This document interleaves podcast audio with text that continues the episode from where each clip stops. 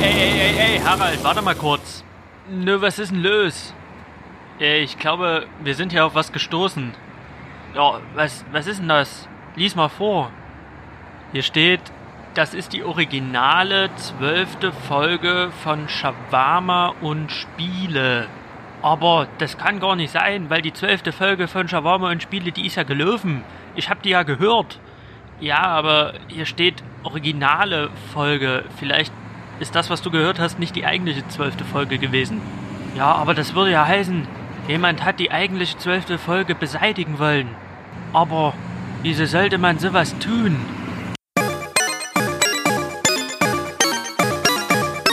Shawarma und Hallo und herzlich willkommen zur 18. Folge von Shawarma und Spiele. Heute soll es um Battlefield 5 gehen, um die War Stories, um die Kriegsgeschichten und davor soll es um eine Geschichte gehen, die ich eigentlich schon erzählt habe. Ich habe eigentlich schon einen Podcast dazu aufgenommen. Das war meine Folge 12. Ich habe die Folge auch veröffentlicht und dann 20, 30 Minuten nach Veröffentlichung habe ich die wieder offline genommen und habe dann eine neue Folge 12 produziert, in der ich dann darüber geredet habe, wie meine erste Pressekonferenz ablief. Aber das war nicht die eigentliche Folge 12. Die eigentliche Folge 12 habe ich produziert, veröffentlicht, war auch recht stolz drauf. Also ich war an einem Punkt, wo ich gesagt habe, alles, was ich da gesagt habe, da stehe ich voll und ganz dahinter. Meine beste Freundin hat aber diese Folge als erstes gehört und hat mir dann auch gleich geschrieben, dass es vielleicht so wirken könnte, als würde ich über Kollegen herziehen, dass es so wirken würde oder wirken könnte, dass ich über aktuelle Themen rede und über aktuelle Themen herziehe und dass jemand, wenn er im Büro sitzt und vielleicht meine Folge hört, den Eindruck kriegen könnte, okay, wenn man Salim auf die Füße tritt, dann geht er in die Öffentlichkeit mit seinem Podcast und zieht da voll vom Leder. Und das war ein Bild, was ich absolut nicht zeigen wollte, was ich nicht vermitteln wollte, weil ich das selber unprofessionell finde. Ich habe die Folge nur aufgenommen und dachte mir, okay, ich mache kein Name-Dropping, ich werde nicht über das Medienhaus an sich herziehen, weil ich ja da absolut zufrieden bin und das ganz toll und klasse dort finde. Ansonsten hätte ich ja dann keine Folge drüber gemacht. Und auch die Kollegen finde ich alle super, super toll. Das einzige Problemchen, was ich hatte, war mit einem anderen Praktikanten. Und diesen anderen Praktikanten habe ich in diesem Moment, wo ich die Folge aufgenommen habe, nicht als Kollegen betrachtet, sondern als einen Typ in meinem Alter, der mir übel mitgespielt hat oder mit dem ich einen Konflikt hatte. Und als ich die Folge dann veröffentlicht hatte, habe ich nicht zu einer Sekunde darüber nachgedacht, dass es so wirken könnte, als würde ich über äh, meine Kollegen herziehen oder als würde ich irgendwie über aktuelle Themen so negativ reden, was ich nicht möchte. Ich möchte dieses Bild nicht vermitteln. Aber ich habe mich dann auch dafür entschieden, die Folge erstmal runterzunehmen, diese Folge erstmal wieder rauszunehmen und dachte mir, es wäre vielleicht besser, weil wenn dann mal ein Kollege, ein Redakteur oder wer auch immer im Büro auf die Idee kommt, meinen Podcast zu hören, der würde das hören und der würde sich vielleicht denken, oh, okay, Salim, dem tritt man auf die Füße und dann geht er in die Öffentlichkeit und macht einen dann in seinem Podcast fertig oder macht seinem Ärger dort Luft. Das wollte ich nicht vermitteln, dieses Bild. Das ist mir auch ganz wichtig. Das Praktikum ist abgeschlossen. Ich war wirklich sehr, sehr zufrieden mit der Praktikumsstelle an sich. Die Kollegen waren alle toll und lieb und nett. Also da bin ich wirklich äh, komplett zufrieden. Das möchte ich auch hier nochmal herausstellen, dass das Problem, was ich jetzt ansprechen werde oder diese Story, dass es nur gegen diesen Praktikanten oder um diesen Praktikanten mit Praktikanten ging und nicht um das Medienhaus an sich. Und das, was ich da erlebt habe, wirklich ein Einzelfall war und überhaupt nicht repräsentiert, was, was ich sonst so erlebt habe und wie die Kollegen dort waren. Und dass ich einfach auch gelernt habe, über aktuelle Dinge nicht so zu reden, dass man ein bisschen vorsichtig sein muss, was tritt, wie tritt man in die Öffentlichkeit, was kann man sagen, was ist professionell, was ist nicht professionell. Gleichzeitig ist es aber auch mein Podcast, das ist mein kleines Audiotagebuch, was ich mit euch teile. Und da gehört es auch für mich dazu, solche, solche Sachen zu teilen, also solche Erlebnisse. Und deswegen möchte ich trotzdem darüber reden. Also nochmal ganz deutlich, es geht nicht um meine alte Praktikumsstelle und es geht nicht um das Praktikum an sich oder um alte Arbeitgeber, weil das würde ich wirklich nicht machen. Also wenn ich jetzt mit der Praktikumsstelle nicht zufrieden gewesen wäre, dann würde ich jetzt nicht darüber reden weil man muss, das war auch so eine Diskussion zwischen mir und meiner besten Freundin, wie viel Gras muss da drüber wachsen, bis man darüber ne reden kann. Abgesehen davon, dass ich jetzt kein Name-Dropping betreibe. Ich würde jetzt niemals das Medienhaus nennen, bei dem ich war, oder den Arbeitgeber nennen und dann so ganz öffentlich darüber würde ich nicht machen. Also das, da lasse ich absolut die Finger von und auch alle Namen, die ich hier nenne, die sind alle verändert. Trotzdem muss man halt immer sehen, wie viel Gras lässt man über so eine Sache wa wachsen, bevor man darüber reden kann. Und das war so eine Entscheidung und das war auch ein Prozess für mich, den ich machen musste mit diesem Podcast, dann zu sagen, okay, ich warte ab, bis das Kapitel abgeschlossen ist und das ist es jetzt. Deswegen werde ich jetzt darüber reden und damit geht's los mit dem Shawarma-Teil von Shawarma und Spiele. Ja, ich habe ja in meiner Red Dead Online-Folge darüber geredet, wie die erste Woche in der Medienbranche war, wie begeistert ich davon war und das war ich auch, aber es gab auch eine sehr unschöne Situation, über die ich jetzt mittlerweile reden möchte. Ich bin immer noch zufrieden mit dem Medienhaus gewesen und auch mit den Kollegen, also das stimmte schon, was ich in dieser Folge erzählt habe, das äh, unterschreibe ich auch immer noch. Es gab nur ein kleines Problem mit einem Mitpraktikanten. Dieser Mitpraktikant, der war im selben Alter wie ich oder ist im selben Alter wie ich und da hatte ich so ein paar Problemchen gleich am Anfang. Also am zweiten Tag habe ich meinen ersten eigenen Beitrag gemacht, habe dafür sehr lange gebraucht, muss ich sagen, weil ich das Programm nicht kannte, das Schnittprogramm und nicht wusste, wie das zu tun ist, aber ich habe mich da durchgekämpft. Es hat es auch on air geschafft, also es wurde aufgenommen, es wurde veröffentlicht und ich hatte da mein erstes Erfolgserlebnis. Und am dritten Tag war ich mit ihm mit eingeteilt. Also es wurde gesagt, die Praktikanten gehen jetzt zu dieser Pressekonferenz oder zu dieser Veranstaltung. Und wir saßen gemeinsam im Auto und er hat mich dann gefragt, was ich äh, vorher gemacht habe, was ich sonst so tue. Und ich habe ihm das so ein bisschen erzählt. Und auf einmal meinte er so, ja, das hat man schon sehr gemerkt, dass du keine Ahnung hast und dass du noch keine Erfahrung hast. Für den Beitrag, den du gestern gemacht hast, braucht ein gestandener Redakteur zehn Minuten. Ich brauche so eine halbe Stunde für und so redet er die ganze Fahrt über darüber, wie krass er ist und was er alles schon getan hat. Und er meinte auch immer wieder, ich gebe dir mal einen gut gemeinten Rat, ich gebe dir mal einen gut gemeinten Rat, du musst mal das Programm besser kennenlernen, du musst dies tun, du musst das tun, du musst jenes tun. Und ich habe da ein bisschen ein Problem mit, weil ich bin ein Typ, ich halte sehr stark Hackordnungen ein. Ich bin ein Typ, der sehr darauf achtet, wo stehe ich. Ich kenne meine Position, ich kenne aber auch die Position der anderen und ich finde, man kann sich als Praktikanten gegenseitig befruchten, man kann sich auch gerne Tipps geben. Ich bin da gar ganz offen für. Ich persönlich mache das nicht so gerne, anderen Leuten Tipps geben, einfach weil ich mir denke, okay, bevor du was Falsches erzählst, erzähl lieber nichts, halt dich lieber zurück. Andere sind da ein bisschen offener. Ich finde das gar nicht schlimm. Aber in diesem Moment hatte ich nicht das Gefühl, er will mir einen guten Ratschlag geben, sondern seine guten Ratschläge war einfach eine versteckte ja, Be Selbstbeweihräucherung. Er wollte sich selbst beweihräuchern, er wollte sich profilieren und er wollte mir sagen, wie geil er ist. Es ging ihm da nicht darum, mir einen, einen gut gemeinten Ratschlag zu geben, sondern es ging darum, mir zu erzählen, wie viel mehr Erfahrung er hat und wie geil er ist und wie viel ich noch zu lernen habe. Und das sagt er mir halt am dritten Tag von meinem Medienpraktikum wo ich vorher noch keine Erfahrung hatte. Ich habe mir nur gedacht, natürlich kann ich das nicht in zehn Minuten wie ein gestandener Redakteur, aber dafür bin ich ja hier, um das zu lernen. Aber das habe ich ihm nicht gesagt, weil ich keine Lust hatte, mit ihm zu reden und weil ich auch nicht das Gefühl hatte, es geht hier ihn um darum, irgendwie in einen Dialog zu gehen, um mir weiterzuhelfen, sondern er wollte einfach einen Monolog auf sich selbst halten. Und dann dachte ich mir, okay, gönn dir, tu es.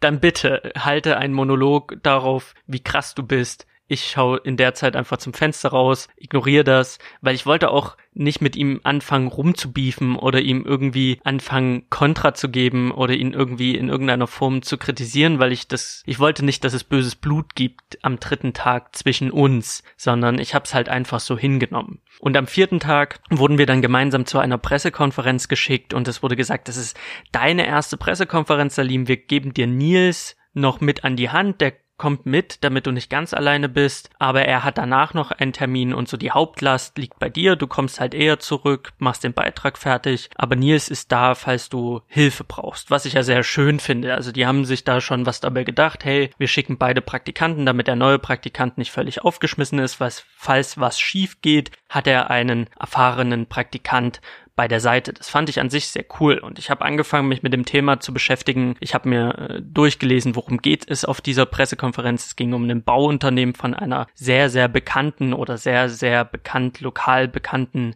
Organisation, Vereinigung, wie will man das sagen, Firma. Ich sag einfach Firma. Es war eine sehr, sehr bekannte Firma auf lokaler Ebene. Und ich habe geguckt, okay, was bauen die da? Wieso bauen die das? Was, was geht da los? Und ich bin zu Nils gegangen im Büro und habe ihm gesagt, hey, du, wollen wir das besprechen? Wollen wir kurz uns überlegen, was für Fragen wir stellen wollen? Oder willst du einfach wissen, worum es da geht? Weil ich habe mich jetzt informiert, was die da überhaupt bauen, weil ich habe persönlich keine Ahnung. Und er meinte nur so, ja, ja, das kriegen wir ja alles auf der Pressekonferenz gesagt. Und da habe ich gesagt, ja, aber ich weiß jetzt, worum es geht. Wenn du willst, kann ich dir das erzählen. Also, nee, nee, brauchst du nicht. Ich mach das alles auf der Pressekonferenz. Ach nee, geh mal weg so. Also er war so ein bisschen genervt, weil ich war sehr ambitioniert. Ich war vielleicht überambitioniert, weil es war meine erste Pressekonferenz und ich wollte es halt perfekt machen, weil es war die erste alleine Pressekonferenz. Vorher war ich auf Pressekonferenzen immer mit Leuten zusammen. Es war der vierte Tag und ich wollte das einfach rocken weil ich dem Medienhaus einfach zeigen wollte, hey, ich kann das. Und ihr könnt mich auch in Zukunft alleine losschicken. Und wir sind losgefahren und unterwegs erzählt er mir von seinem zweiten Termin, was er da alles machen wird und dass er neue Dinge ausprobiert und dass er auch Dinge machen wird, die Praktikanten eigentlich nicht tun. Also er geht den nächsten Step. Also er hat davon erzählt, dass er neue Herausforderungen angeht und dass er ein bisschen aufgeregt ist und er erzählte die ganze Zeit davon, was er gerade vorhat, was er so tut.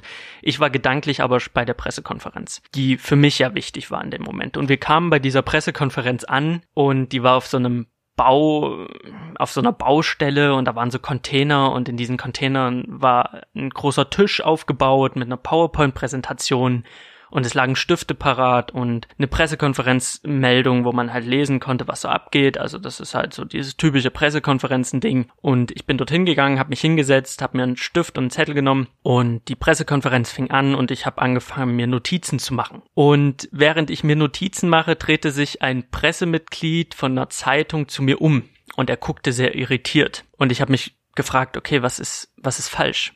Habe ich was falsch gemacht? Was ist los? Weil er guckte wirklich sehr, sehr irritiert. Und ich hatte vor mir, hatte ich die, das Mikrofon mit dem Emblem des Medienhauses. Also jeder konnte sehen, von welchem Medienhaus wir beide waren, Nils und ich. Und ich kurz überlegt, was mache ich falsch, drehe mich zu Nils um und auf einmal habe ich gesehen, wieso der Typ so irritiert geguckt hat und auch wieso der Chef von der Firma, die lokal so bekannt ist, so irritiert geguckt hat. Der hat nämlich zu mir, zu uns geguckt, nicht weil ich was falsch gemacht habe in dem Moment, sondern weil mein Kollege Nils ein ja, wie soll ich sagen, ein irritierendes Verhalten an den Tag gelegt hat. Denn Nils hatte sein Handy in der Hand, und zwar mit beiden Händen, und hatte das Handy vor seinem Gesicht und tippte darauf rum. Und damit nicht genug, er rutschte minütlich gefühlt immer weiter unter den Tisch und er sah aus wie ein Achtklässler, dem die Konzentration wegbleibt und er jetzt nur noch darauf wartet, dass die Schulklingel ihn endlich von der letzten Stunde erlöst. Er hatte null Bock, es hat ihn null interessiert, was da abging und er hat es ausgestrahlt. Und er rutschte halt immer weiter unter den Tisch mit dem Handy in der Hand und tippte darauf rum und hat einfach ausgestrahlt, Leute, ihr seid langweilig, mir geht das alles auf dem, Sack, mir ist das alles hier gerade völlig egal, was abging. Auf jeden Fall ging die Pressekonferenz dann weiter, es war halt nur so ein kleiner Raum, also es war wirklich offensichtlich. Und ich habe mich ein bisschen geärgert in diesem Moment, weil ich darauf geguckt habe und mir dachte, wenn es dich nicht interessiert, dann setz dich doch wenigstens ordentlich hin. Dann tu doch wenigstens so, als würdest du Notizen schreiben. Dann kannst du doch das Handy neben dir liegen haben und dann kannst du ja tippen, ey Süße, ich bring dir Pizza mit äh, du musst heute nichts, nichts kochen und nebenbei schreibt er irgendwelche Notizen in seinem Blog, aber dann sieht er wenigstens so aus, als würde er was tun. Und wenn er Penisse in seinem Notizblock schreibt, na, who cares? Aber er strahlt aus, ich bin da, ich mache mir Notizen, ich bin vor Ort. Also wenigstens so tun, als ob. Aber nein, er, er, er lümmelte da rum. Er lümmelte rum und er hat diese Null-Bock-Einstellung präsentiert und ich dachte mir, Nils, die wissen doch, wo wir herkommen. Mach dir doch mal einen Kopf wenn's ganz böse läuft, rufen die ja mal an bei dem Medienhaus und fragen, ey, was habt ihr uns für Dullis geschickt? Da ist einer, der ist äh, mit einem Stock in dem Arsch total übermotiviert und kritzelt auf seinem Notizblock rum, als würde es um sein Leben gehen. Und der andere Typ, der rutscht fast unter den Tisch runter, weil er anscheinend überhaupt keinen Bock hat auf das, was hier gerade abging. Und ich fand's so schlimm, aber ich habe mir jetzt auch nicht rausnehmen wollen, ihn deswegen anzumachen oder zu sagen, leg mal das Handy weg oder setz dich mal ordentlich hin, weil ich bin weder sein Vater noch bin ich sein Vorgesetzter. Ich bin halt genau nur Praktikant wie er. Wir sind auf derselben Ebene und ich nehme mir da nicht raus, ihn zurechtzuweisen, obwohl ich es liebend gern getan hätte, weil es war so unangenehm, weil die Leute schon geguckt hatten und jeder uns zuordnen konnte. Und ich dachte mir, ei, ei, ei. Dann war diese Pressekonferenz zu Ende und ich habe ihn halt dann gefragt, so, hey du, ich habe mir die Fragen aufgeschickt, wie findest du das? Ich wollte kurz eine Absprache mit ihm halten. Es war ihm aber irgendwie Wurst. Und am Ende der Pressekonferenz Konferenz meinte dann der Firmenchef dann, ja, wir können ja noch gemeinsam uns die Baustelle angucken, wenn Sie wollen, und wir können noch Fotos machen. Und wir gehen jetzt alle raus. Also sind alle aufgestanden, haben ihre Jacken gepackt und ich habe meine Notizen genommen, mein Mikrofon genommen, meine Jacke und er, der Nils, kommt zu mir und flüstert mir ins Ohr, ey, soll ich die, soll ich die Interviews machen? Und da habe ich gesagt, nee, ich möchte die gerne machen, weil das ist für mich jetzt auch eine Erfahrung, die ich sammle. Ja, aber wenn du willst, kann ich das gerne für dich tun. Und da habe ich gesagt, nee, ich, ich möchte das machen. Und ich fand es so merkwürdig, dass er so darauf drängt, diese Interviews zu führen. Und ich habe ihm gesagt, nee, ich mach das schon. Du musst mir das nicht abnehmen. Ich habe hier die Fragen, ich frag ihn das, den das, weil es waren halt so mehrere Leute und ich frag den das und ist alles cool, ich habe ja die Fragen und ich krieg das hin. Ja, wenn du meinst, aber ich kann dir das auch abnehmen. Da habe ich gesagt, nee, bitte, ich möchte das machen. Das habe ich ihm ganz deutlich gesagt. Und während alle Richtung Ausgang strömen, gebe ich Nils meine Notizen und mein Mikrofon und sag ihm, ey, ich gehe nur schnell aufs Klo. Und ich bin nur schnell strullern gegangen und die Toilette war auch gegenüber von dem Konferenzraum. Also es war auch nicht weit weg. Und ich war jetzt auch nicht fünf Stunden kacken, sondern ich war höchstens zwei Minuten. Na, zwei Minuten sind schon übertrieben. Ich war halt wirklich nur pinkeln. Wir Männer wissen jetzt in diesem Moment, was kurz pinkeln geht. Pinkeln, Hände waschen, wie lange braucht man? Eine Minute? Wie auch immer.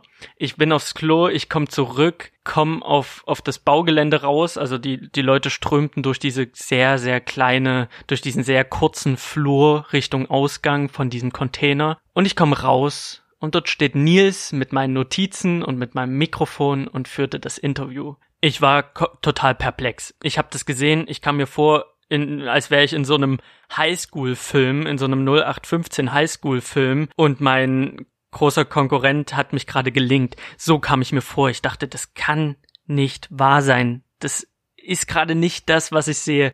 Ich war so pisst, weil ich ihm ausdrücklich gesagt habe, ich möchte diese Erfahrung machen, lass mich bitte die Interviews machen, ich gehe nur mal schnell aufs Klo und ich war wirklich nicht lange weg. Sekunden, eine Minute höchstens. Und ich komme raus und er führt dieses Interview und ich dachte mir, ich trete ihm gleich von hinten in seine Kniekehle. So sauer war ich in diesem Moment und ich gehe zu ihm hin und er beendet das Interview mit dem einen. Und es war so aufgelistet in meinen Notizen, dass klar sichtlich wurde, die zweiten Fragen gingen dann an Person Nummer zwei. Und er dreht sich zu Person Nummer zwei, ich will ihm das Mikrofon nehmen. Und er dreht sich halt eiskalt um und ignoriert es, führt das Interview mit dem zweiten Typen, dreht sich zum dritten, der dritte steht ein bisschen weiter weg, ich nehme ihm das Mikrofon weg, ich nehme ihm die Notizen weg, gehe wortlos zu dem dritten Typen, interview den dritten Typen. Und dann sind wir gegangen. Und Richtung Auto meinte er dann zu mir, ja, nicht, dass du denkst, dass ich dir die Interviews klauen wollte. Es hat sich einfach so ergeben und ich habe halt nichts gesagt. Und er tut noch hinzufügen, ja, ein Glück hatte ich deine Notizen, ich wusste gerade überhaupt gar nicht, worum es ging. Und ich dachte mir wirklich, Nils, Wirklich? Du wusstest nicht, worum es ging?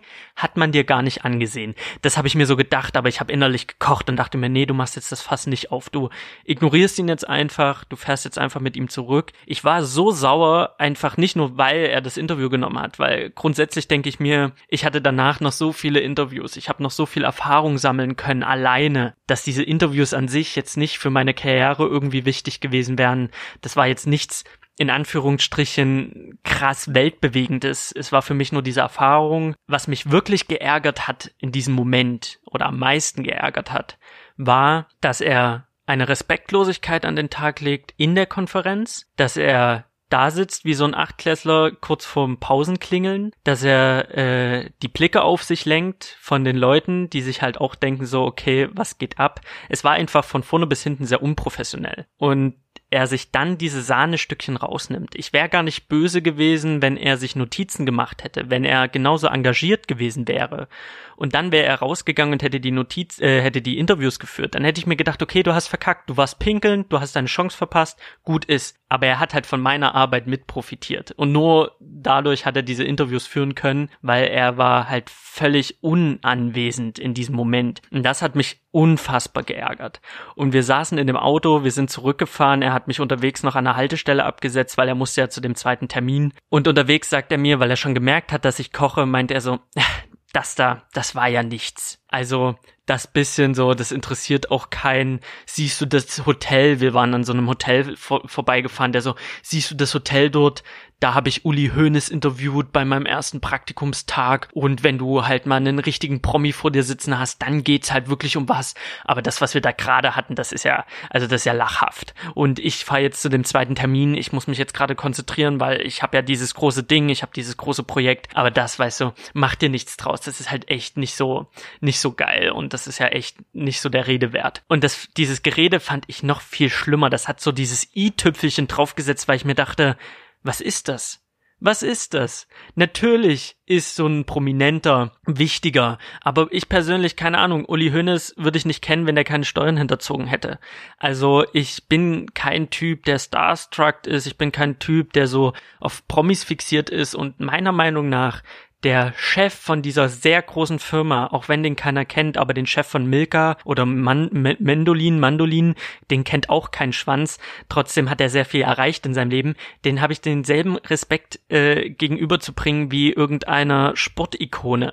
Und ich habe der, weiß ich nicht, der Ursula von nebenan habe ich den genauso den Respekt gegenüberzubringen wie äh, keine Ahnung, na Rihanna oder was weiß ich, was es für für berühmte Leute gibt. Und dass er da so ganz klar unterscheidet zwischen Promis, wichtig, und wen interessiert dieses Bauunternehmen in Buxtehude, wen interessiert dieser Firmenchef, wen interessiert das alles, es interessiert niemanden. Und diese Grundeinstellung fand ich in diesem Moment zum Kotzen. Es hat für mich dieses i-Tüpfchen draufgesetzt, weil ich mir denke, ich will nicht so sein. Wenn ich irgendwann Reporter bin, äh, Journalist, Redakteur, wie man es nennen mag, dann möchte ich diese Unterscheidung nicht treffen. Natürlich weiß ich auch, dass ich da nicht zu dem wichtigsten aller wichtigsten Termine geschickt worden bin als Praktikant. Das ist mir schon bewusst. Aber es ist mir auch egal, weil ich möchte diese Unterscheidung nicht treffen. Ich möchte nicht unterscheiden zwischen dem Termin bei der Bowlinggruppe, bei dem, bei dem Bauunternehmen oder der Termin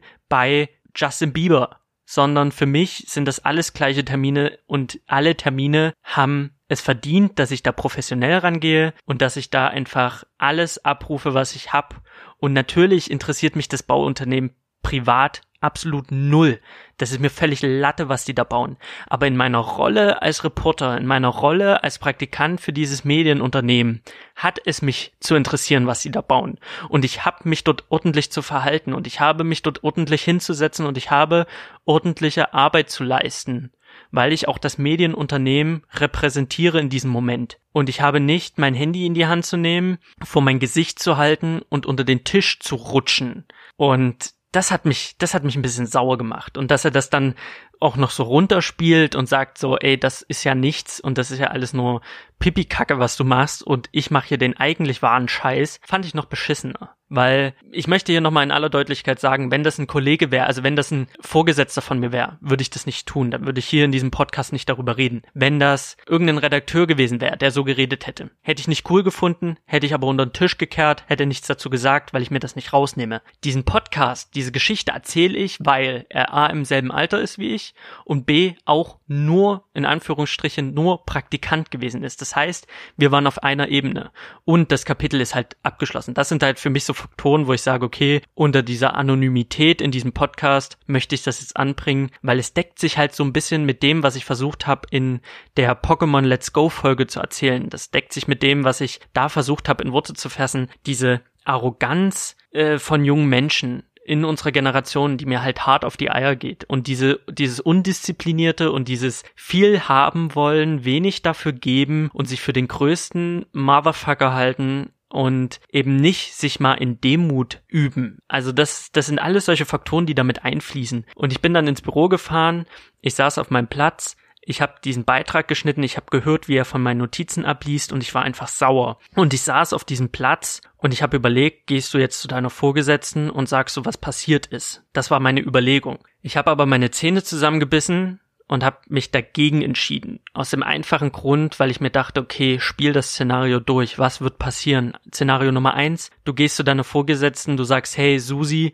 der Nils, der hat mich gerade mega hart gelingt. Ich fand's gerade übelst asozial, was er getan hat. Da wird sie mir entweder sagen, du Salim, das war jetzt nicht der Rede wert, so scheiß mal drauf, du wirst noch so viele Interviews in deinem Leben führen. Das war jetzt, ne, mach mal jetzt hier nicht so einen Wind. Das wäre Nummer eins. Nummer zwei, sie nimmt das Problem sehr ernst und sagt, okay, das finde ich nicht cool, ich rede mit Nils. Dann kommt Nils von seinem von seinem äh, Auftrag wieder zurück. Dann wird sie ihn ins Büro holen und Nils wird sagen, naja, was hätte ich denn tun sollen? Salim war doch auf dem Klo und war pinkeln. Dann denkt Susi sich, ach, der Nils, der hat den Tag gerettet. Salim hat beinahe das Interview verkackt, weil er gerade kacken war. Ein Glück hatten wir den Nils. Das heißt, in beiden Varianten würde ich verlieren. Und das nächste wäre, egal welche Variante eintreffen würde, es würde zu einem beschissenen Arbeitsklima führen, weil A, die Susi sich dann dreimal überlegt, schickt sie Salim und Nils nochmal zu irgendwelchen Konferenzen oder sagt sie sich, oh, wenn du die breiten Praktikanten losschickst, gibt's wieder Beef, hat niemand Bock drauf, kannst du nicht zusammen losschicken. Wollte ich einfach nicht. Ich wollte auch nicht, dass es im Büro irgendwie Gezicke und Angefeinde gibt, also dass die Arbeitsatmosphäre, die dort sehr, sehr gut war, die wollte ich halt einfach nicht vergiften, indem ich Beef mache, indem ich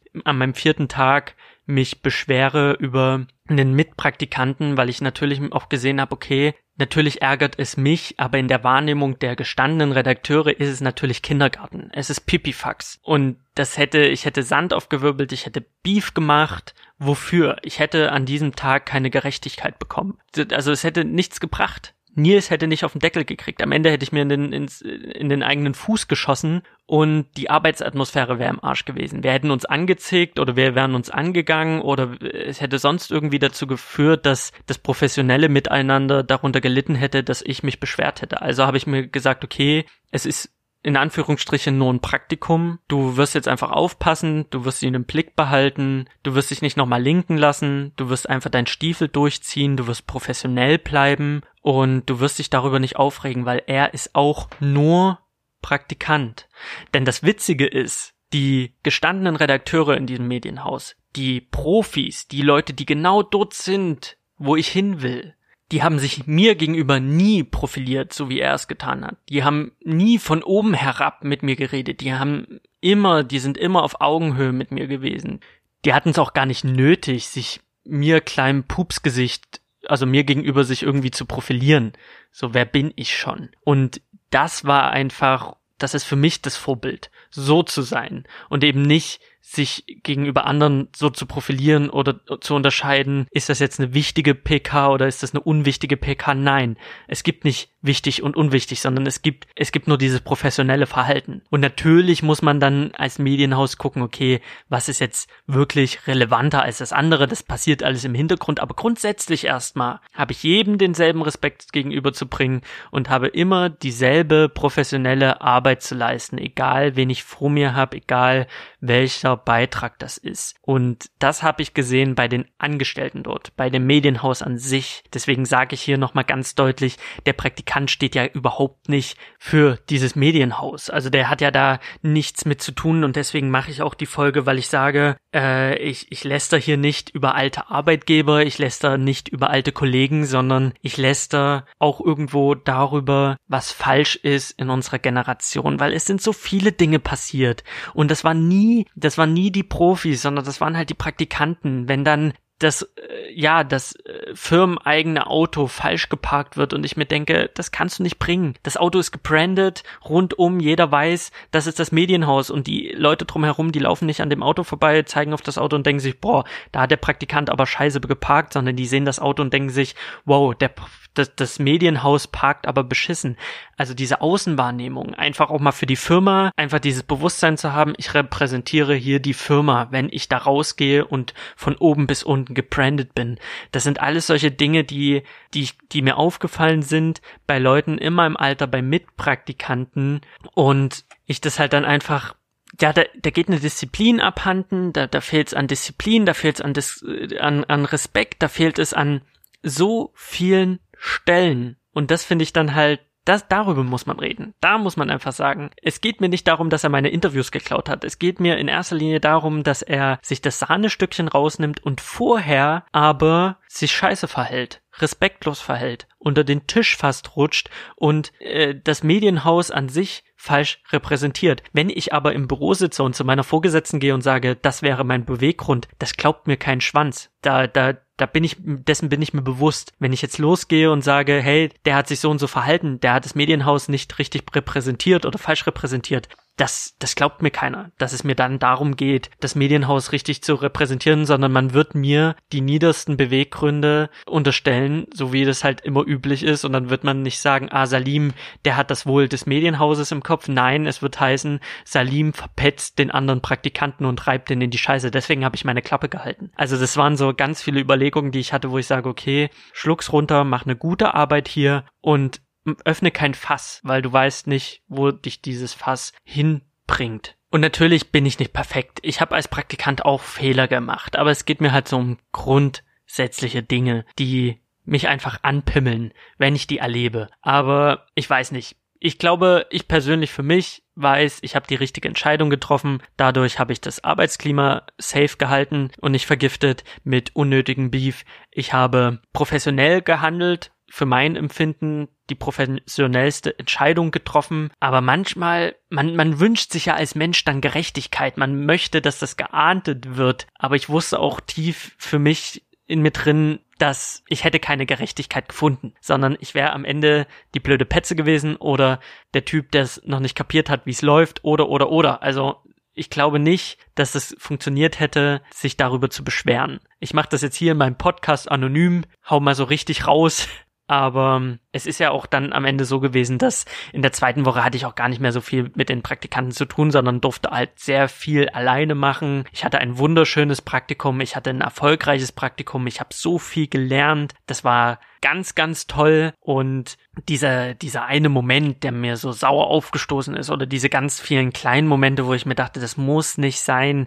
Dieses Medienhaus gibt ihren Praktikanten so viel Verantwortung, die haben so viel Vertrauen und wir müssen damit verantwortungsvoll umgehen und euch ist es anscheinend scheißegal, weil irgendwann mal gibt's das Feuer zurück. Das heißt, es, es gibt dieses Backfiring und dann ist man einfach im Arsch, weil der nächste Praktikant, der kommt, der darf dann nicht mehr so viel machen, weil das Medienhaus sagt, boah, die letzten Praktikanten haben so viel eingerissen, können wir halt nicht mehr machen. Und ich finde, dieses Privileg, das muss man halt einfach auch, ja, nicht nur genießen, sondern auch würdigen, indem man sich dementsprechend verhält. Und das hat hier und da echt nicht stattgefunden und das hat mich geärgert. Und ich hätte das gerne mal gesagt, so ganz öffentlich in dem Medienhaus, aber ich hatte immer die Befürchtung, dass man mir diese idealistischen Beweggründe nicht abkauft. Dass die sich denken, ja, ja, Salim will jetzt einfach nur die Praktikanten in die Pfanne hauen. Und deswegen habe ich meine Klappe gehalten. Ja, aber gut, bevor ich mich hier im Kreis drehe mit der, mit der Story, es hat mich echt geärgert. Ich bin drüber hinweggekommen. Die Wut ist auch verpufft. Ich habe dann ihn natürlich die Tage und Wochen später noch gesehen. Ich bin ganz normal mit ihm umgegangen. Ich glaube, der hat auch nicht zu einer Sekunde gemerkt, dass ich sauer auf ihn war, weil ich mir dachte, was, was willst du jetzt? So, Salim, du kannst ihn ans Bein pissen, kannst mit ihm rumstenkern, bringt dir nichts. Bleib professionell, lächel ihn an, bleib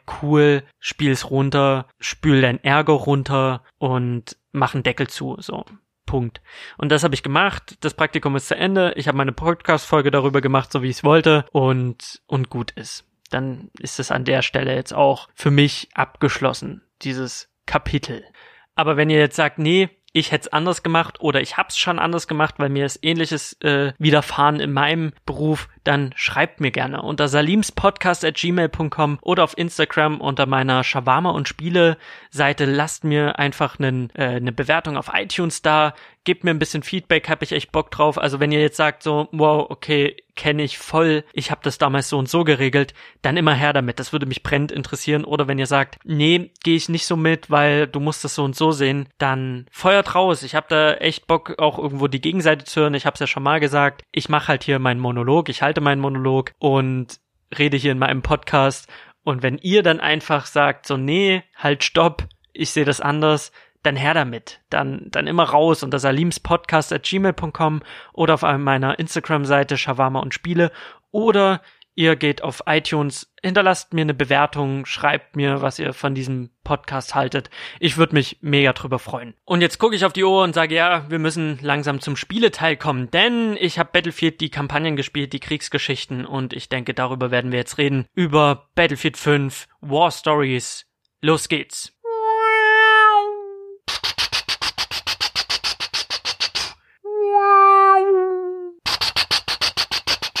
Ja, letzte Woche habe ich ausführlich über den Multiplayer von Battlefield 5 geredet und heute soll es um die Kriegsgeschichten gehen, also um die Kampagne. Ich habe mich davor ein bisschen gesträubt, weil ich bin bei Call of Duty, bei Battlefield kein Freund von Kampagnen. Ich mag das nicht so gerne, weil ich finde die meistens ziemlich hirnlos und ziemlich beschissen und der Multiplayer ist halt der Grund, wieso ich mir diese Spiele kaufe. In Call of Duty World War II habe ich die Kampagne gespielt. Ich fand die Kampagne, das war sehr Soldat James Ryan, das war actiongeladen, das war cool, das hat, war ein kurzweiliger Spaß, aber es hat mich nicht wirklich umgeholzt, also es hat mich jetzt nicht wirklich begeistert. Ich bin, was Shooter-Kampagnen angeht, sehr, sehr vorsichtig. Es gibt wirklich nur eine Handvoll Shooter, die ich wirklich offline zocken kann und damit Spaß haben kann. Das ist halt so ein Bioshock oder die Bioshock-Trilogie, das ist ein Wolfenstein 1 und 2, das ist ein Doom, das sind so Spiele, die funktionieren in der Ego-Perspektive sehr, sehr gut für mich.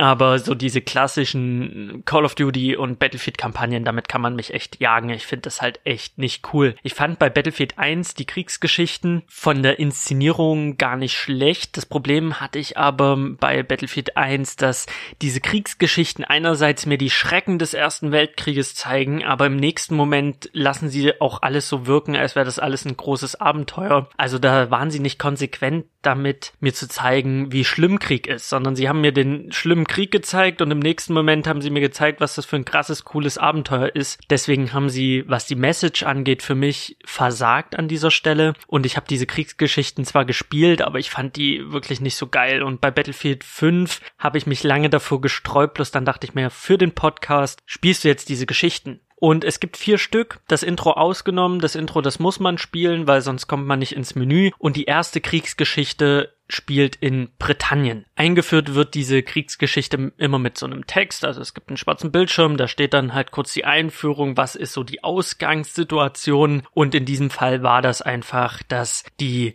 Soldaten, die in dünnen Kirchen äh, in Frankreich äh, eingeschlossen waren, die haben es auf die Insel zurückgeschafft und Churchill hat dann als Premierminister von Britannien, dem die Verteidigung der Insel äh, obliegte, der hat dann halt einfach äh, entschieden, eine Truppe zu erstellen, die dann hinter den feindlichen Linien für Unruhe sorgen. Also er hat die britische Kriegsführung einmal äh, überarbeitet nach diesen nach dieser fast Katastrophe in den Kirchen. Leute, die sich dafür interessieren oder die da mehr erfahren wollen, die können äh, Dunkirk gucken von Christopher Nolan, das ist ein sehr guter Film. Oder sie gucken sich die dunkelste Stunde oder Darkest Hour an. Da geht es um Churchill und auch um diese Zeit. Äh, sehr, sehr tolle Filme, sehr, sehr gut. Und da wird man so in dieses Setting reingesteckt, dass man dann halt für diese Mission hinter feindlichen Linien hat man halt die verwegenen äh, Draufgänger gesucht, also auch in einem äh, ja unkonventionellen Bereich, also der der kriminellen Sparte, also so ein bisschen Suicide Squad mäßig. Und so lernt man dann halt den Charakter kennen, den man dann auch spielen wird, den Bright, Bright, Bridget, Bridget Jones, keine Ahnung wie er hieß, der hat auf jeden Fall Banken überfallen, wurde deswegen festgenommen und im Gefängnis kommt dann ein General und sagt ihm, hey, wenn du willst, kannst du meiner Truppe beitreten. Und er ist dann erst mürrig, aber dann, als er eingesperrt wird, ist er so, ja, okay, ich bin dabei. Also das, was man aus jedem fucking Film kennt, gefühlt, war das halt echt so 0815 Einstieg und dann landet man in Afrika, wo man dann halt irgendwelche Flugzeuge der, der Wehrmacht sabotieren muss und diese Suicide Squad Truppe, die besteht aus zwei Personen. Also man ist dann mit dem General unterwegs. Die anderen Leute, die dazugehören, keine Ahnung, wo die sind. Man ist dann in der Wüste, muss dann das Lager des Feindes infiltrieren. Also man hat eine Schleichmission und ich hatte schon keinen Bock mehr, weil ich hasse Schleichmissionen und ich hasse Shooter, die mir Schleichmissionen aufzwingen. What the fuck? Hackens ist falsch mit euch. Ich, ich brauche das nicht, ich will das nicht. Ich habe auch sofort angefangen rumzuballern, habe dann noch gemerkt, auf mittlerer Schwierigkeitsstufe macht das Spiel mir das sehr, sehr schwer. Also die wollten dann schon, dass ich in dieses Gebiet reinschleiche, aber ich habe drauf geschissen, ich habe da alles umgeballert, hab dann meine Bomben dort gesetzt bei den Flugzeugen, dann kommt eine Sequenz, da muss man Flugzeuge mit einem Flakgeschütz abschießen, dann kommt noch ein sehr, sehr langweiliger Mittelteil, wo man weiß ich nicht mehr, was machen muss. Ich habe schon wieder vergessen.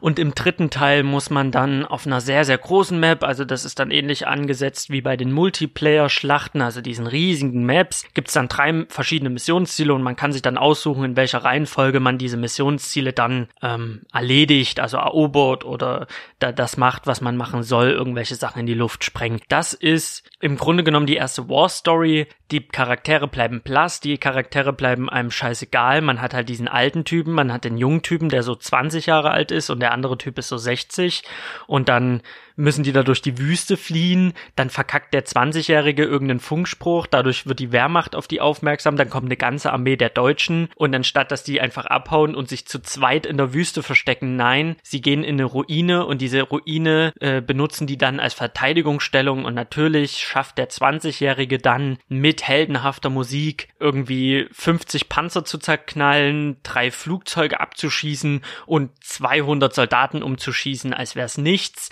Und man sitzt da, man spielt das so und denkt sich, Leute, wollt ihr mich verarschen? Das ist ja noch schlimmer als Herz aus Stahl oder The Fury oder wie hieß der Film mit Shia LaBeouf und ähm, Brad Pitt. Brad Pitt, Shia LaBeouf in dem wohl dümmsten Kriegsfilm, den ich jemals gesehen habe. Da sitzen die in einem Panzer, am Ende rotzen die mit einem Panzer eine ganze Armee weg, sterben dabei. Achtung, Spoiler, aber gönnt euch den Film auf gar keinen Fall. Das ist eine Zeitverschwendung vom Herrn. Genau so ist es. Es ist wirklich von vorne bis hinten total dämlich. Die Charaktere sind egal, diese zwei Hanseln Inseln. Es ist völlig übertrieben und sinnlos mit diesem Kampf. Dann kommt noch einmal eine Verstärkung der deutschen Armee und im letzten Moment, wo sie sich denken, ach Kacke, wir haben übelst verkackt, jetzt sterben wir, kommen dann nochmal britische Flugzeuge und trotzen die deutschen Panzer um und am Ende läuft der Abspann und man denkt sich so, das ist, das ist eure erste Kriegsgeschichte. Und für die Hörer, die sich jetzt fragen, was erzählt der Mann da? Ja, ganz genau. Was erzählen die mir da? Das war, äh, war ganz große Scheiße. Ich wollte ganz schnell wieder zurück in den Multiplayer. Das einzig Positive an der ganzen Geschichte war die Synchronisation. Die war sehr gut. Man hat die originale Sprache gewählt, also man hört dann wirklich nur das britische Englisch von den Soldaten mit deutschem Untertitel, also mit dem Typen, den man spielt und seinen alten Opa, den er da unterwegs mit hat. Und die Deutschen reden halt wirklich Deutsch mit dann den jeweiligen Untertitel, auf welcher Sprache man halt dann spielt. Das finde ich für die Stimmung, für das ganze Gefühl drumherum wirklich sehr gut. Der Rest war große Scheiße. Und dann habe ich mich dazu entschieden, ich möchte eigentlich nicht mehr weiterspielen, aber für den Podcast gehe ich jetzt in die zweite Kriegsgeschichte, habe die zweite Kriegsgeschichte angefangen und die spielt in Norwegen. Und auch hier wieder ganz schön, man hat die norwegische Sprache von den Norwegern und man hat die deutsche Sprache von den deutschen Soldaten. Das ist für die Stimmung wieder ganz cool. Und man beginnt als 18-jährige Widerstandskämpferin mit Skiern durch den Wald zu spesen. In einem Affenzahn rutscht man da die, den Hang runter und im Tal befindet sich dann eine deutsche Festung oder eine Fabrik. Und in dieser Fabrik ist dann eine andere Widerstandskämpferin, die Mutter der Spielfigur, die man spielt und muss diese Mutter dann befreien. Und da hat man dann wieder die Wahl, möchte man äh, infiltrieren, also möchte man schleichen oder ballert man alles um. Man hat auch ein riesiges Gebiet, also man hat viel Platz, um die Leute halt wirklich zu umgehen, wenn man denn schleichen möchte. Ich wollte das nicht, ich habe mir die beste Waffe genommen, die, die ich gefunden habe und habe alles niedergeballert und das hat auch ganz gut funktioniert und die Story an sich ist ganz, ganz nett, also wesentlich besser als die erste. Diese zwei Widerstandskämpferinnen versuchen dann den Plan einer Atombombe, also die Deutschen wollen eine Atombombe bauen mit äh, dem schweren Wasser, was die dort in der Fabrik fabrizieren und sie versucht, das dann aufzuhalten, damit die Deutschen nicht in den Besitz einer Massenvernichtungswaffe kommen. Das ist so die Grundstory. Und das teilt sich dann wie in der ersten Kriegsgeschichte in diese drei Phasen ein. Erste Phase infiltrieren, zweite Phase wieder raus, dritte Phase, man hat ein riesiges Gebiet mit drei äh, verschiedenen Missionszielen, die man dann nacheinander bearbeiten muss und dann gibt's ein großes finale Ende. Also wie die erste Kriegsgeschichte ist man innerhalb von ein bis zwei Stunden aus der Story durch, je nachdem, wie man spielt, ob man viel schleicht, ob man jetzt irgendwie jedes Geheimnis lüften möchte. Also die Entwickler haben da irgendwelche aufsammelbaren Objekte verstreut in dieser Open World, irgendwelche Briefe, um dann halt die 100% äh, zu machen. Aber mir ist es halt echt zu dumm. Also es ist wie bei Uncharted, diese Sammelobjekte aufzusammeln. Muss man der Typ für sein. Ich bin da kein Typ für. Ich bin da einfach durchgerockt, hab die Geschichte gespielt. Die war besser aber auch da in der zweiten äh, Story gab's halt einfach Sachen, die fand ich einfach unheimlich dämlich, wenn man so ein ernsthaftes Szenario wählt, wenn man wirklich ja glaubwürdig eine Geschichte erzählen möchte von so einer zerbrechlichen 18-jährigen, die im Widerstand kämpft. Da da waren einfach Sachen dabei, wo die ganze Geschichte an Glaubwürdigkeit verliert. Zum Beispiel fällt man in den Fluss in der Eiseskälte, es ist mitten in der Nacht, es ist verschneit, es ist Norwegen, es ist im tiefsten Norden. Man fällt in den Fluss, die friert sich zu Tode, weil sie nass ist. Also wirklich, sie ist kurz vorm Krepieren und sie der, der, ihre Sicht ist schon verschwommen und sie kämpft sich noch in eine Hütte und ist komplett im Arsch. Und da ist ein deutscher Soldat, der sich da aufwärmt, der halt übelst lässig dort rumchillt. Und er sieht sie natürlich, will sie angreifen und sie schafft es als 18-Jährige, einen Mann zu überwältigen und ihn dann mit einer Waffe zu erwürgen in so einem Würgegriff. Und dann fällt sie um und wird aufgewärmt. Und da sage ich mir, die, die, das Mädchen ist 18, das Mädchen ist durchgefroren, das Mädchen äh, ist kurz vor der Unmacht, geht in diese Hütte und tötet den deutschen Soldaten, der sie attackiert. Hätte man den deutschen Soldaten einfach schlafen gelassen, also wenn man einfach gezeigt hätte, wie er in seinem Bett liegt und schläft und sie überwältigt ihn, okay, hätte ich abgekauft. Aber so kaufe ich das nicht ab. Ich finde es dann halt einfach nur unrealistisch und dumm. Natürlich Videospiele und Realismus. Ich finde halt immer dem Setting e- entsprechend. Und Battlefield 5 legt immer so viel Wert auf eine glaubhafte Geschichte, auf Realismus. Und dann hast du halt sowas. Ich finde bei einem Wolfenstein, einem Wolfenstein würde ich sowas abkaufen. Bei einem Wolfenstein würde ich sogar noch Hell yeah rufen, aber nicht bei einem Battlefield 5. Das finde ich dann halt einfach, das widerspricht sich einfach unheimlich und fand das dann halt auch so völlig übertrieben. Also die Story an sich ist halt in Ordnung, besser als die erste Story, aber an sich halt auch nur 0815. Und damit komme ich dann halt schon zur dritten Story, die ist äh, in Frankreich. Frankreich, Ende des Krieges, Frankreich versucht ähm, mithilfe der Alliierten Alliierten ihr Land wieder zurückzuerobern, die deutschen äh, Besatzer wieder zurückzuschlagen und man spielt einen, einen Schwarzen, der auch in einer schwarzen Kompanie kämpft, also da sind alle schwarz, die wurden halt aus den Kolonien von Frankreich nach Frankreich beordert und die kämpfen dann im Zweiten Weltkrieg für ein Land, was sie vorher nie gesehen haben. Und das Witzige ist, oder witzig ist es nicht, aber das Krasse ist, diese Leute gab es halt wirklich. Also das Spiel orientiert sich dann an wirklichen geschichtlichen Gegebenheiten.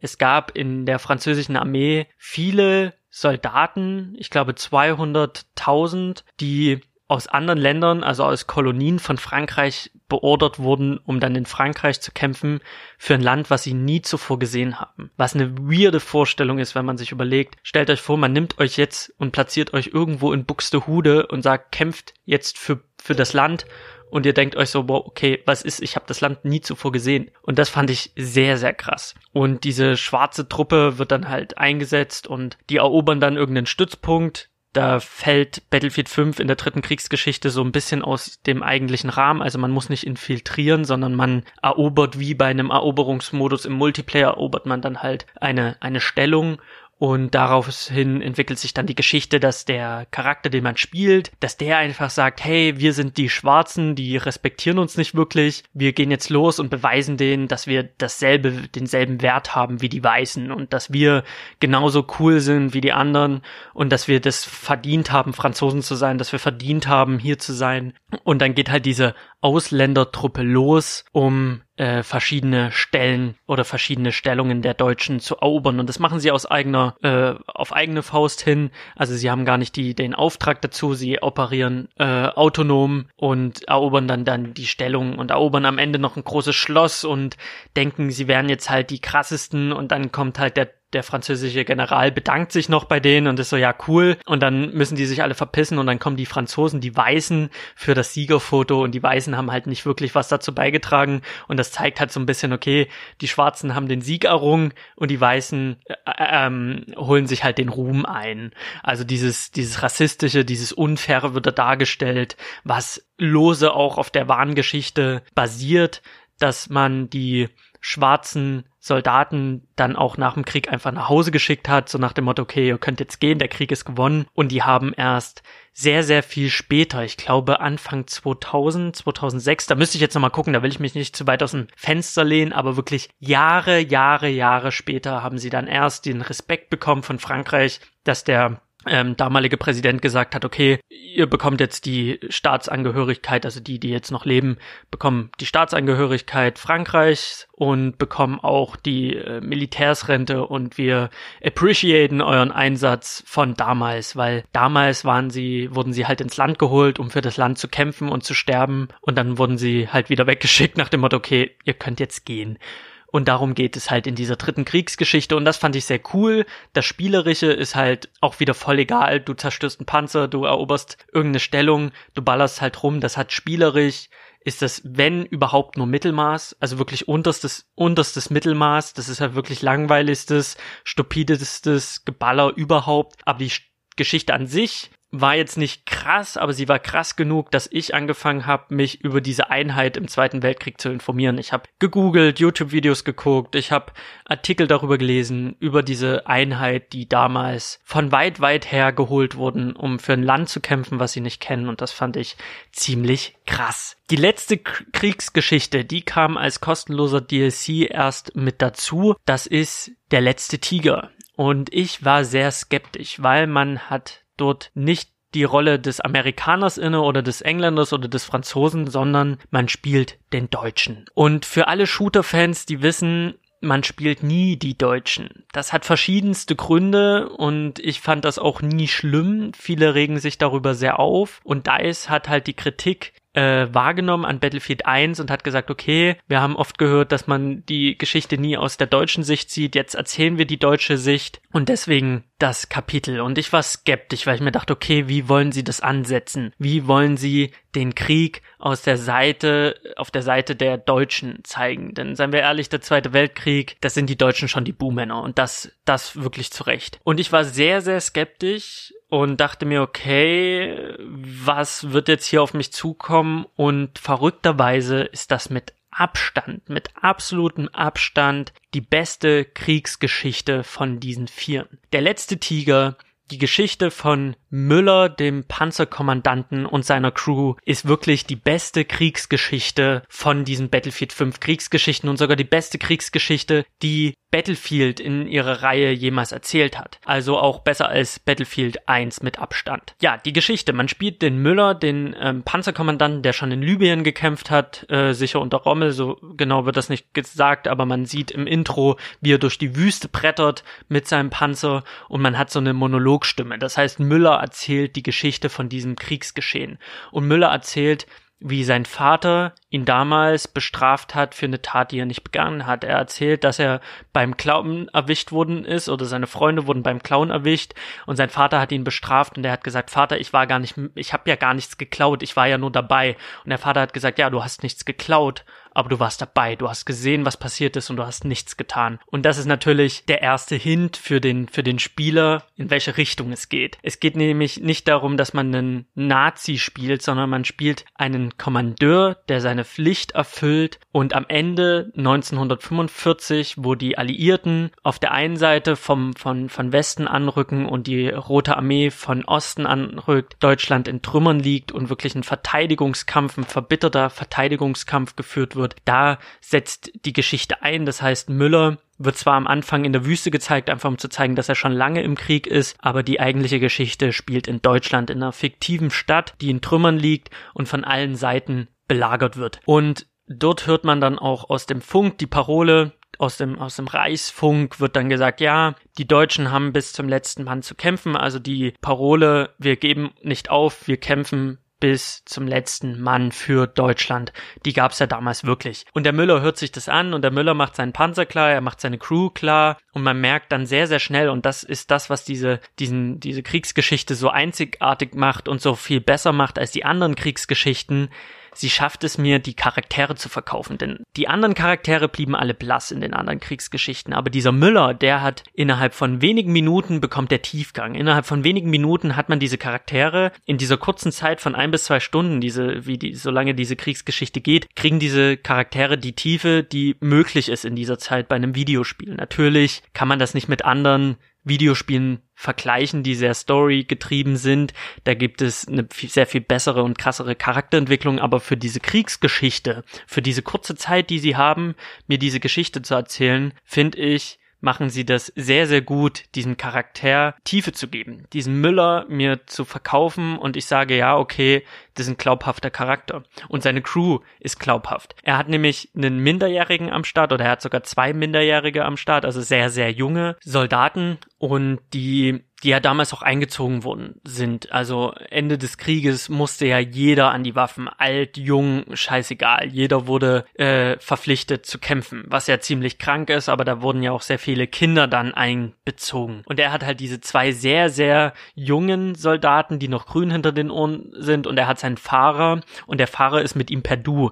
Also es ist nicht so, dass er ihn als den Kommandanten anspricht, sondern er sagt halt Müller und, und die, die scheinen ein sehr inniges, freundschaftliches Verhältnis Verhältnis zu haben, anscheinend, weil sie schon sehr, sehr lange zusammen im Panzer fahren. Und dann hat man Missionen, die anders sind als die anderen Kriegsgeschichten, aber am Ende ist es spielerisch auch wieder nur Mittelmaß. Man zerballert da ein paar Panzer, man ballert da ein bisschen rum, man fährt durch den Panzer durch die Stadt. Das sieht alles nett aus, aber spielerisch ist es wirklich absolut äh, absolut langweilig. Es ist wirklich nur Mittelmaß, wenn überhaupt. Das ist zu keiner Sekunde irgendwie innovativ oder irgendwie weltbewegend. Es ist halt wirklich spielerisch wieder eine Nullnummer von Battlefield 5, was, was, was das Spielerische angeht. Aber die Geschichte, die Geschichte ist wirklich, was sie da schaffen, in ein bis zwei Stunden zu erzählen, ist wirklich beeindruckend. Wenn man sich anguckt, was was das kurze, also in dieser Kürze der Zeit, weil man spielt ja zwischendurch noch in diesen ein bis zwei Stunden.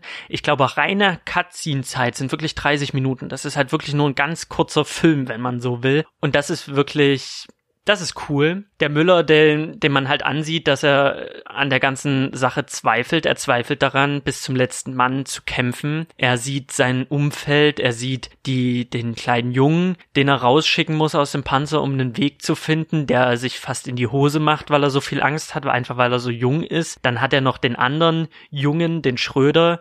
Der Schröder ist vielleicht 16, 17, der ist völlig fanatisch, der ist so von der Propaganda gebrainwashed, dass er die ganze Zeit davon erzählt, gemeinsam sind wir stark für das Vaterland. Wir müssen für das Vaterland kämpfen und sterben, der halt wirklich völlig in seinem Gedanken ist. Und dann hat er seinen Panzerfahrer, der völlig resigniert und sagt, wozu machen wir das eigentlich? Wozu sind wir eigentlich noch hier?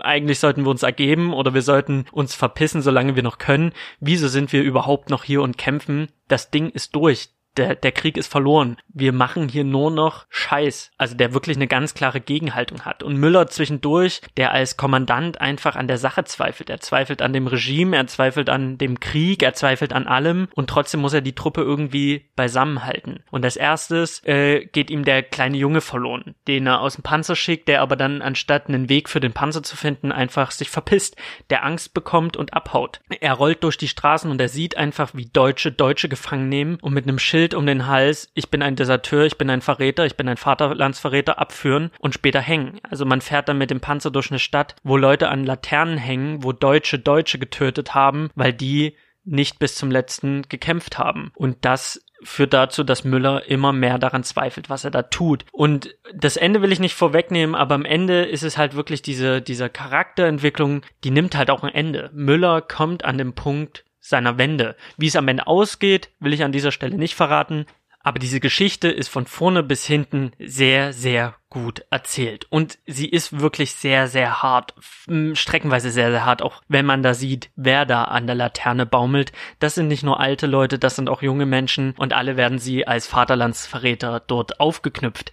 Und das führt dazu, dass der Müller sagt, nicht mit mir. Das ist eine ziemlich coole Herangehensweise. Ich finde, sie haben diese ganze deutsche Geschichte sehr, sehr gut gelöst. Also sie haben das sehr geschickt gemacht. Die Bild hat zwar geschrieben, ja, Nazis spielen voll scheiße und das geht gar nicht, was die da gebracht haben. Ich finde, die GameStar hat es aber dann sehr, sehr viel besser, analytischer und professioneller beschrieben und hat auch gesagt, das ist ein gutes Ding. Ähm, das ist nicht nur Nazi-Scheiße, sondern das ist halt wirklich eine lohnenswerte Kriegsgeschichte im Vergleich zu den anderen sogar die beste. Und ich persönlich finde auch, natürlich, wir brauchen nicht über die Kriegsverbrechen von Deutschland reden. Wir brauchen nicht darüber zu reden, was im Zweiten Weltkrieg alles verbrochen wurde auf deutscher Seite. Das äh, steht außer Frage und das sollte man in keinster Weise runterspielen und das sollte man auch in keinster Weise in Frage stellen.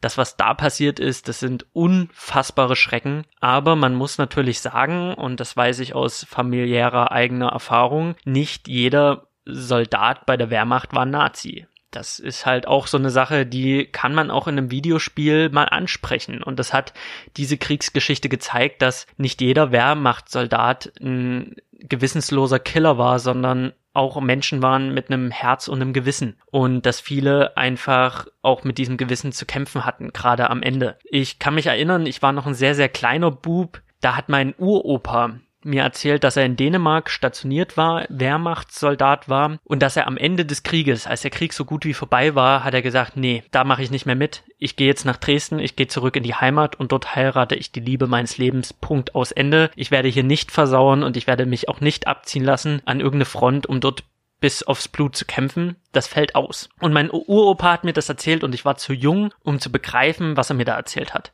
weil ich war einfach zu jung, ich habe es einfach nicht gerafft. Ich dachte mir, okay, Krieg war zu Ende, er ist nach Hause gegangen und hat die Uroma geheiratet, also meine Uroma Lilo, die ich auch noch kennenlernen durfte, die mir dann auch erzählt hat, wie der Bombenangriff in Dresden war, denn sie war am Hauptbahnhof in Dresden, als die Bomben fielen. Das war sehr, sehr grausam. Da hat sie mir auch viele Geschichten erzählt, aber ich war immer zu jung. Ich war zu jung, um zu begreifen. Und ich bin älter geworden, meine Ur äh, Uropa und mein Uroma sind leider verstorben. Und als ich mich angefangen habe, mit deutscher Geschichte zu be fassen, also als sie dann schon verstorben waren. Da wurde mir erst bewusst, was mein Uropa mir da erzählt hat, denn dann habe ich erst begriffen, was es hieß, kurz vor Ende zu sagen, ich mache nicht mehr mit. Denn wie man in der Kriegsgeschichte bei Battlefield sieht, die ganzen Leute, die dort an der Laterne baumeln, die gab es wirklich. Es gibt Bilder, Schwarz-Weiß-Aufnahmen von Soldaten, die aufgeknüpft worden sind, weil sie als Vaterlandsverräter, als Deserteure umgebracht worden sind. Also sie wurden hingerichtet. Und mein Opa hat mir das so erzählt und ich habe es nicht gerafft. Und als ich es dann gerafft habe, war er leider schon verstorben, sonst hätte ich ihn weiter danach befragt. Und als mir bewusst wurde, dass mein Uropa gesagt hat, okay, ich riskiere jetzt hier mein Leben, ich, ich verpiss mich von der Front, um meine Uroma zu heiraten, da war ich unfassbar stolz, muss ich sagen. Also, als ich das realisiert habe, ich habe mich richtig gefreut. Ich dachte mir, Hans, du Teufelskerl, du hast einfach so die Flinte im wahrsten Sinne des Wortes ins, in, die Flinte ins Korn geworfen und hast gesagt, wisst ihr was? Fuck you, fuck you, fuck you, äh, ja, scheiß auf den Führer für die Liebe, ich mach nach Hause, ich heirate meine Lilo, ich werd einfach glücklich sein und er hat sich verpisst.